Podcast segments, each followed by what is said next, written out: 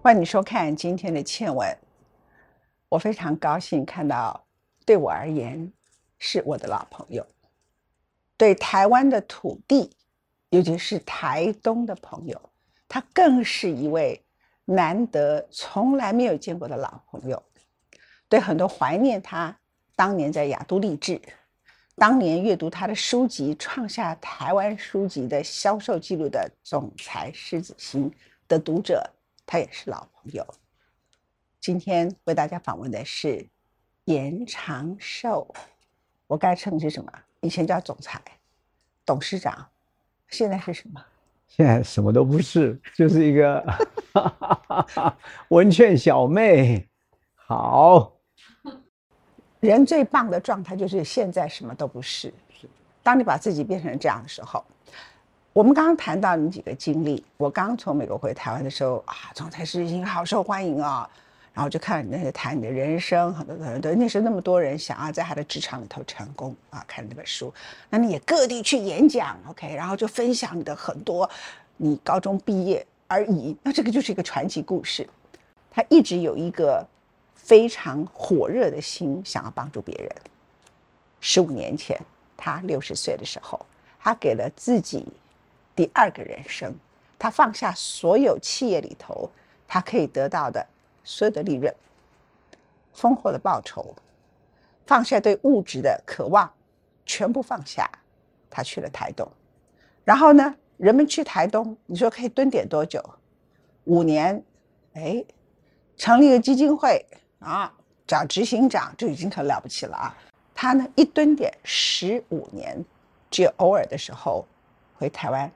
台北和家人相聚一下，然后呢，就在台东。他当时下去的时候，他不要让别人误会，他绝不置产，他只租房子。然后呢，现在他住在一个只有十四十五平，把铁皮屋 upgrade 成很可爱的小房子。他不要给大家看照片，但是你到那个，你会觉得才是人过的生活，旁边都是好漂亮的大自然，一个小小的房子。人不要为了房屋承担一切。他一个人住，前面放一个桌子，一张小椅子，你就这样在台东蹲点了十五年。这十五年里头，你做了好多事。最近最了不起的是江贤二的园区。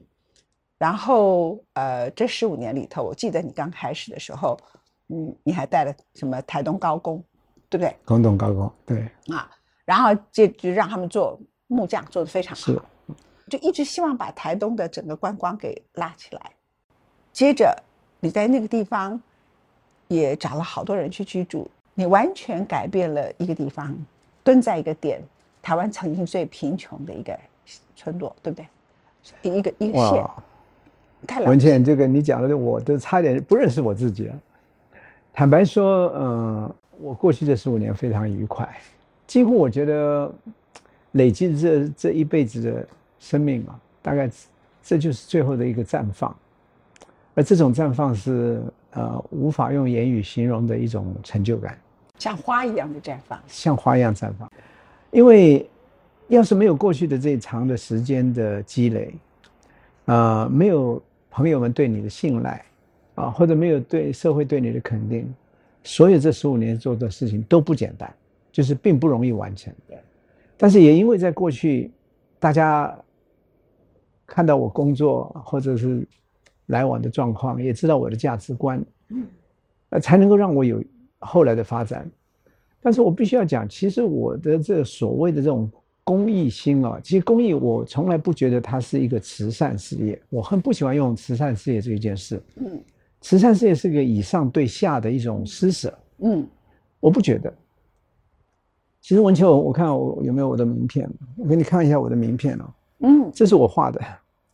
我当时告诉我的同仁的，给我一张，就是我们的角色就是下面撑起一个平台的那个人，结果我只是初步的画了以后啊，呃，我给了我的设计师说，哎，你就照这个把它重新 refine 一下，他说这样就很好，我甚至让我重改一下啊，他也不让我改，所以画的歪歪曲曲的，但是呢，就变成我们的 logo 了。他其实强调的，其实我的一生。其实都是在做同样的事情。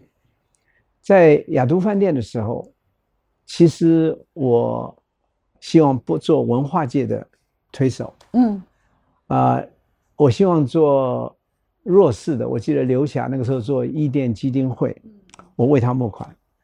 我认为台湾在那个时候企业家强调喝酒干杯，嗯，但是生活文明还有待加强。于是我就开始让他们看到一个更国际社会应该有的一种应对进退的礼节。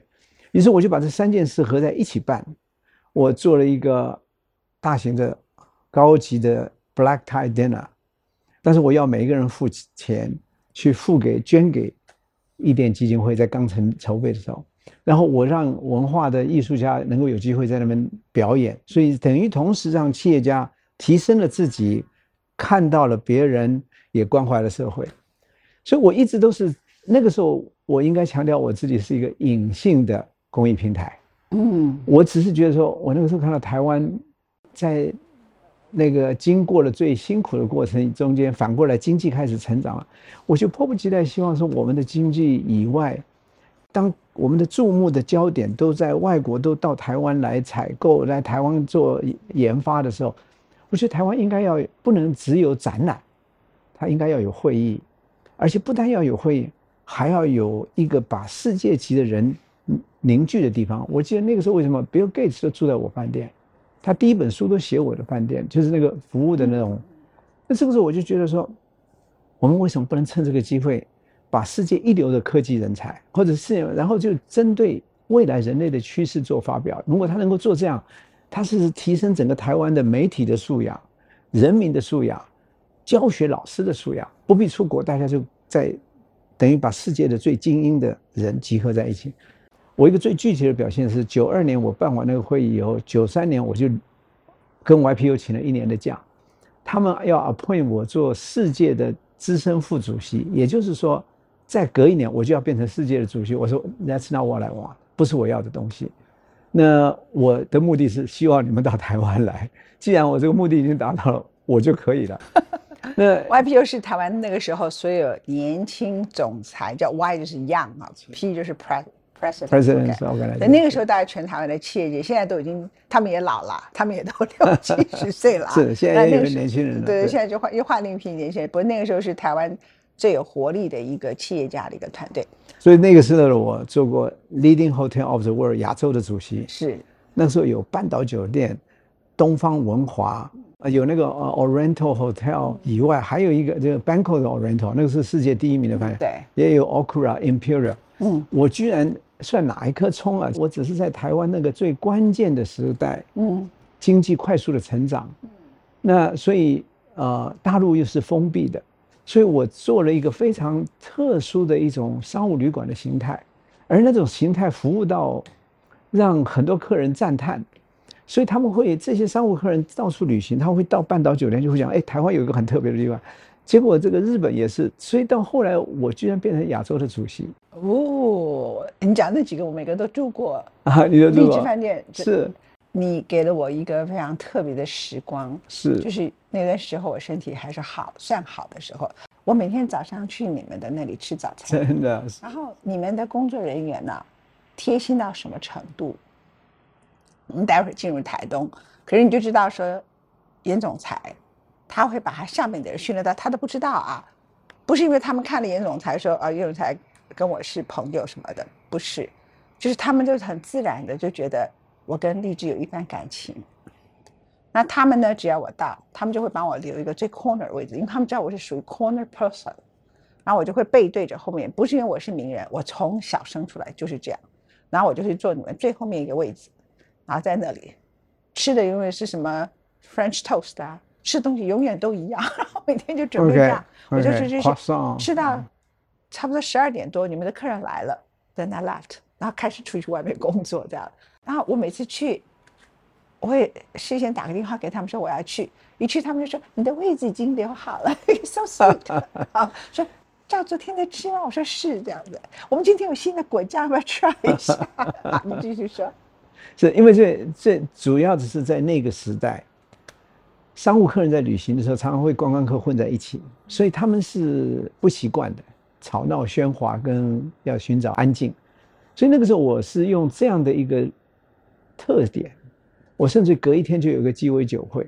其实那个时候让大家惊艳的不是那个旅馆的大小，不是那个 location 都都不够好。可是我把三百多个房间一开头就把它变成两百两百多个房间，然后整个服务水准就完全不收团体，他就创造了一个非常特殊的环境。嗯，其实我就用了这个，其实我是只想让政府知道说，当有这么多商务客人来的，有这么多国际的人士来的时候，台湾应该趁机会推销自己的文化、观光，而且最重要是让人家认识这一个土地。所以那个时候，我带着团体到国外去推广。那因为我的那个旅馆很快就生意很好了，别的饭店大家还在割喉战抢生意啊什么。于是我就去拜访每一个饭店，我说：“哎，我们在台湾大家在竞争来竞争去的，但是我觉得离开台湾，我们都有一个使命，就是把台湾推销出去。所以那个时候是我抱了那一种心，也可以说是公益心吧，就是就觉得要让台湾更好，或者让台湾跟世界。”透过非政治的管道被人家看到，所以一路走来，大概我我都在做这种事情。就像您刚刚讲的，我出了总裁狮子心，我到处去演讲，其实都是苦口婆心。嗯，我记得我最后出的一本书，在就是我要离开观光业了，我一我做观光学会长，什么国际旅展的主主任委员，一大堆这些头衔。但当我离开的时候，我等于做了一个毕业报告，就是我所看见的未来。那一九。十四年前，OK，那个时候零八年，那我出的那本书其实就是一，等于是我的毕业报告。那我花了三年写的，所以零八年出版，正好那个时候我记得是马英九上任，我还到总统府去演讲，我就一直强调，你现在回头去看那本书，你就发现说，我真愿意，真希望台湾那个时候能够照我的想法做。那时候马英九也找你入阁，对不对？那个那个就不提了，对啊，然后你拒绝了嘛，对不对？我不敢讲拒拒绝，因为我总觉得说，呃，都是好意，但是我知道我不适合。我觉得我另外一个长处就是我非常认识自己，我知道什么是我可以做的事，什么是我不能做的事情。所以我在全国在演讲的时候，我觉得我都在讲一件事情。我说，如果大家抢着要开放两岸观光，我觉得这是一个唯一的机会。嗯，我说。我我在演讲的时候，我甚至于到南部都用台语讲。我说是，不管你今天是主张独立或者统一，我说我都尊重，这就是民主社会的特色。我说，但是有一件事情是我们共同要做的一件事，就像我那个时候说出去国外推广台湾一样。我说，我们要让每一个来自于大陆的人要感动了回去，怪火力感动了邓肯。也就是说，如果我们今天都报，不管你是计程车司机，你是路人甲，你看到每一个来的人，我不是想要赚你的钱为目的，而是那个时候我们突然间都就把它转换成要变成一个经济的商机。我说这是一个唯一的机会，你可以让大陆的人来到台湾，看到了一个相对文明的社会。那么，如果台湾能够表现出这样的态度的话，那大概是唯一的机会，因为我现在再推过来，你就知道说再也没机会了。的机会，因为你到了欧洲、美国，他总会觉得那是美国社会；但是在台湾，他知道是同文同种的人，为什么来到这儿就可以创造了一个不同的一个社会环境？是，unfortunately，很遗憾的就没有啊，没有被听进去。两千零七年，很多人误以为说你是因为后来得了，你那时候有偷偷跟我说你得了肾脏的癌症啊。但是那个是 afterwards，是二零零九，可是两千零七你就把工作放了，然后就开始去台东蹲点，那时候你刚好六十岁啊，是好。那我其实现在想劝很多人，你真的有可能最好五十五岁，像我现在才六十五岁就病成这样，我想去哪里蹲点，我只能躺在床上蹲点啊。你呢是六十岁时候开始，完全第二个人生，就到台东去蹲点的。我是很遗憾，我是宜兰人，我是罗东人。那罗东还有我祖父、曾祖父的名字跟他们的铜像，他们的名字是什么？是最大的一条马路，不叫中正路，也不叫中山路，叫纯金路。那是我的曾祖父。是哦。他的铜像在罗东公园里面。OK，那我如果早一点知道我会变成这个鬼身体的话，我就应该除了做我事业周报之外，以我健康的时刻，其实我应该去。学你就在宜兰蹲点这样子，对不对？其实我，可是你那时候怎么想到的？呃，我必须讲，我我跟华东的姻缘很久。我当兵的时候已经是五十几年前了，我那时候就在在七星潭，花莲的七星潭当兵。哦，好美的地方。是，那我在那儿待了一整年，后来又去马祖，然后又到我，因为我当的普通兵，当了三年空军的，我知道那个时候那个大自然的风景是多美。那我也知道原住民在那个时候是非常辛苦的，甚至于我看得到部队的老兵，啊。到了三四十岁了，然后没有结婚，然后突然间接到一封家书，说是我们家的后代要靠你去继承，然后他没有人要嫁给他，于是就到部落去买个十六岁的小孩，但这已经算是非常正面的。当你没有办法说服整个社会去了解说我们另外一个方式可以让台湾不一样的时候，那就干脆就回到一个啊最偏远的，但是却最有潜力的。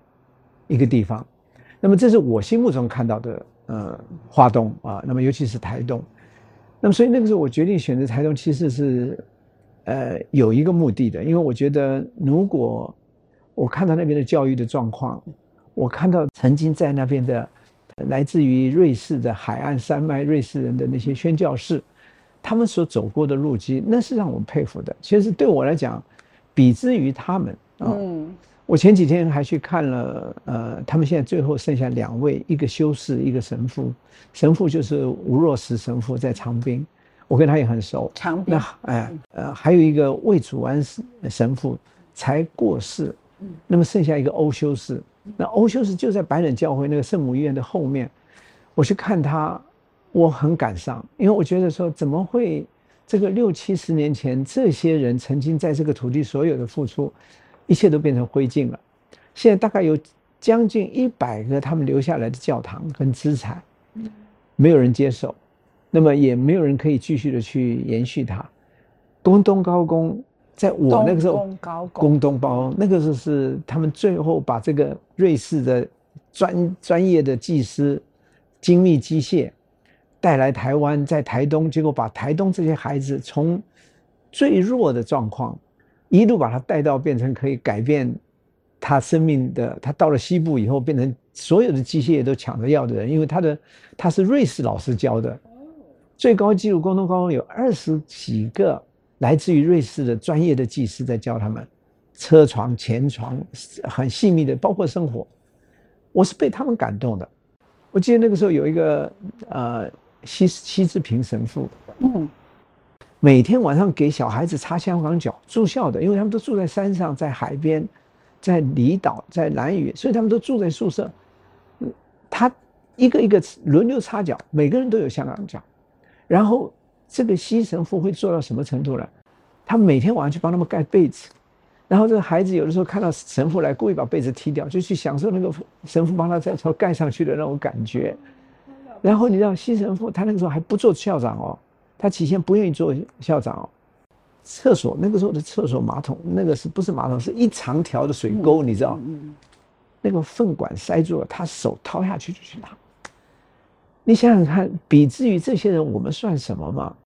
可是他用行为，他最后他得了癌症，他后来回到瑞士的时候，他们一看说你你有问题了，帮他打开，一开刀发现已经扩散了，就又把它缝回来。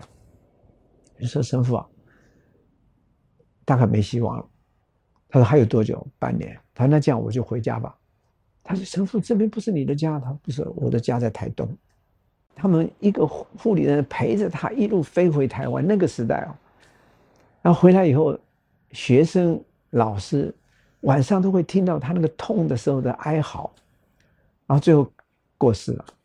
他最后过世的时候，那个。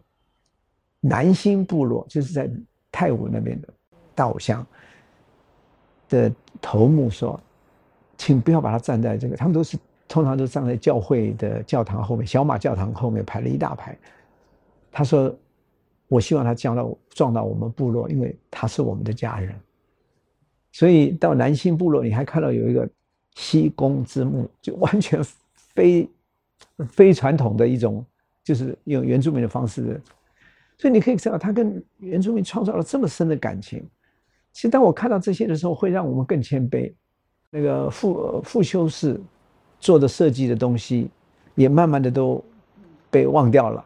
然后，但是这些东西都变成一个一个残破的建筑。